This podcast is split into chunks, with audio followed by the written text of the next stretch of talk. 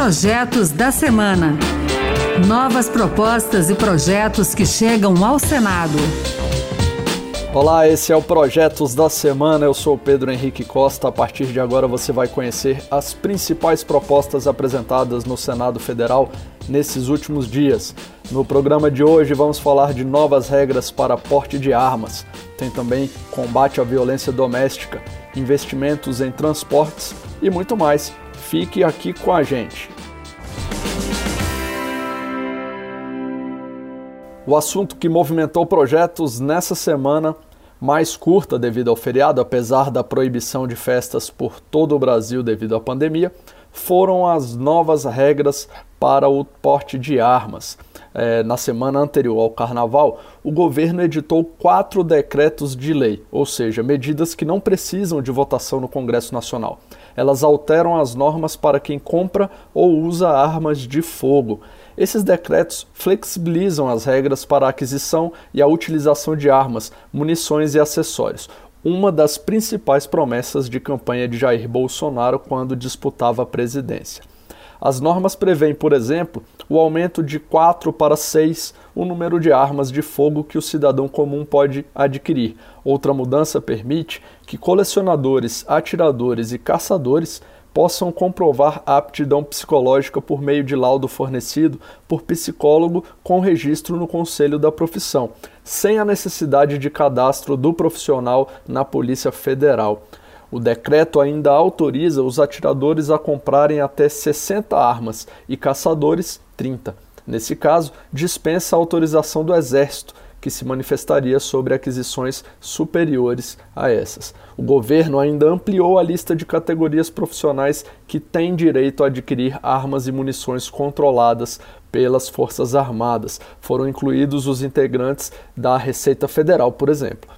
A atitude do governo despertou polêmica e a reação imediata da oposição aqui no Senado. Vários senadores contrários à flexibilização das armas se manifestaram e apresentaram projetos para suspender o efeito dos decretos.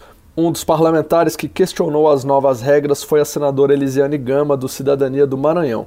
Ela quer sustar os decretos e também pediu a criação da Frente Parlamentar pelo Desarmamento. Segundo Eliane, a ideia é propor um amplo debate com a sociedade civil, órgãos de segurança e parlamentares para mostrar que liberar armas não é a solução para garantir segurança no país. Outros senadores também se mobilizaram no mesmo sentido. Fabiano Contarato, da Rede Sustentabilidade do Espírito Santo, diz que hoje há cerca de um milhão de armas nas mãos dos cidadãos, um crescimento de 65% em relação a dezembro de 2018. Para Contarato, as medidas aumentam a violência. Não podemos aceitar essa agenda eleitoreira, sempre em prejuízo da vida.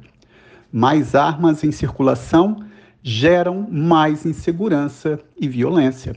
O que o país precisa com urgência é de vacina, é de cuidado com a saúde do brasileiro e de políticas de combate ao coronavírus. O Supremo Tribunal Federal também foi acionado. A bancada do PSB, por exemplo, entrou com um pedido na corte para suspender os efeitos dos decretos que ampliam o uso e a compra de armas no país. Caso não sejam sustados, os decretos entram em vigor em 60 dias, a contar da data em que foram publicados. E já que a gente está falando de arma, o tema que segue tem a ver com violência. Esse projeto agora muda as regras do Código Penal para punir com mais rigor quem pratica violência doméstica. O autor, o senador Fernando Bezerra Coelho, do MDB de Pernambuco, sugere aumentar a pena de dois para quatro anos de prisão. A ideia dele é permitir a decretação imediata da prisão preventiva do agressor porque atualmente esse tipo de agressor não fica detido, já que a prisão preventiva só pode ser aplicada quando o crime tem pena superior a quatro anos. O tema agora é direito do consumidor, mais precisamente, direito das mães que precisam amamentar os filhos. Esse projeto altera o Código de Defesa do Consumidor para punir a loja que impedir uma mãe de amamentar o seu filho dentro do estabelecimento ou que haja de forma a constranger a lactante. O senador Fabiano Contarato é o autor do projeto. Para ele, o ato de amamentar em público ainda é alvo de preconceito no país. O senador lembra que, apesar da importância do leite materno, o Brasil tem índices muito baixos de adesão a essa prática. Na proposta, o senador ainda estabelece que os comércios devam ter espaços adequados para as mães que precisam amamentar os filhos durante as compras. A gente vai falar agora de uma PEC, uma proposta que muda a Constituição. O objetivo principal dela é garantir mais investimento em infraestrutura. O autor da proposta é o senador Wellington Fagundes, do PL de Mato Grosso ele apresenta dados que apontam uma baixa taxa de investimento em obras no Brasil. Segundo o senador, valores que giram em torno de 0,25% do PIB.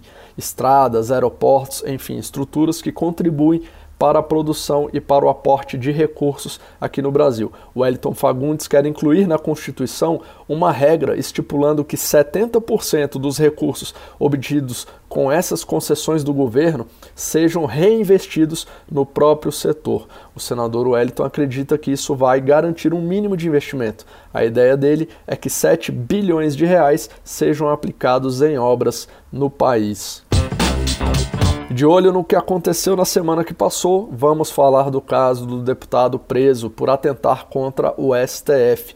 Os senadores têm opiniões diferentes sobre a prisão do deputado federal Daniel Silveira após manifestações antidemocráticas e de incitação à violência contra ministros do Supremo. O deputado do PSL foi preso no início da semana após divulgar um vídeo em que defende o AI-5 o ato que fechou o Congresso Nacional e ameaça os ministros da Suprema Corte. Para alguns senadores, houve abuso por parte do STF. Outros senadores defendem que as ofensas foram graves e reiteradas, por isso justificam a prisão. Para o senador Alessandro Vieira, do Cidadania de Sergipe, o caminho correto seria um processo de cassação do mandato de Silveira. Alessandro acrescentou que, nas palavras dele, não se deve combater um abuso com mais um abuso e questionou quem poderia limitar a ação de ministros do STF.